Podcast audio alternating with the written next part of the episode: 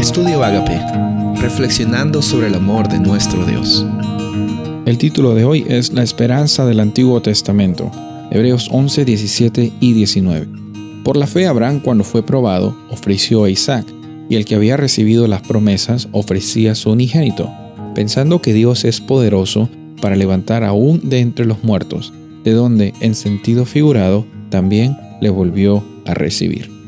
En esta semana hemos conversado sobre diferentes realidades acerca de la esperanza, la muerte, la realidad de la muerte, también la realidad de la vida, eh, cómo es que podemos eh, vivir eternamente conectados con nuestro Padre Celestial y todas esas referencias que nos hablan en el Antiguo Testamento acerca de Padre Celestial que está incansablemente buscando a su pueblo, incansablemente estableciendo un pacto.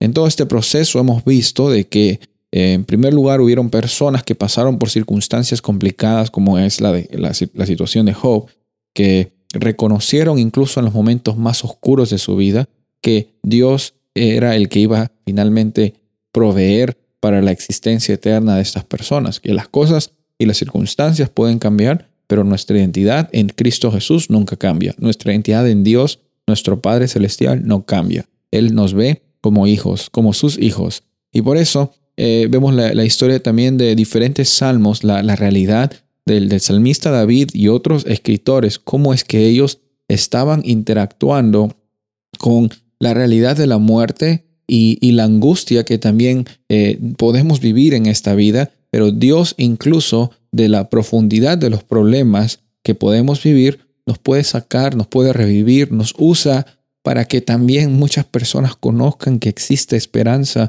en medio de las circunstancias difíciles.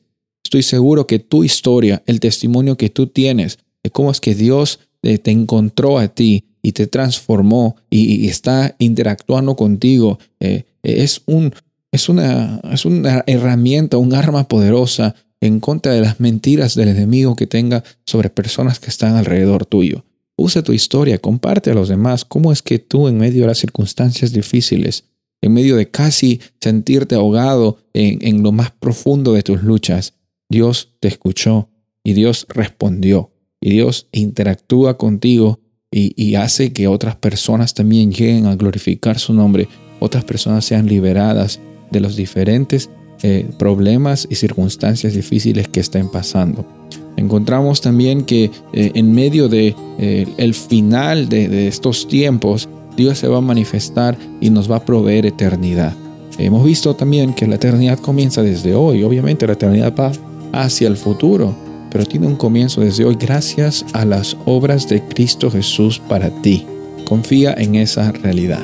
Soy el pastor Rubén Casabona y deseo que tengas un día bendecido.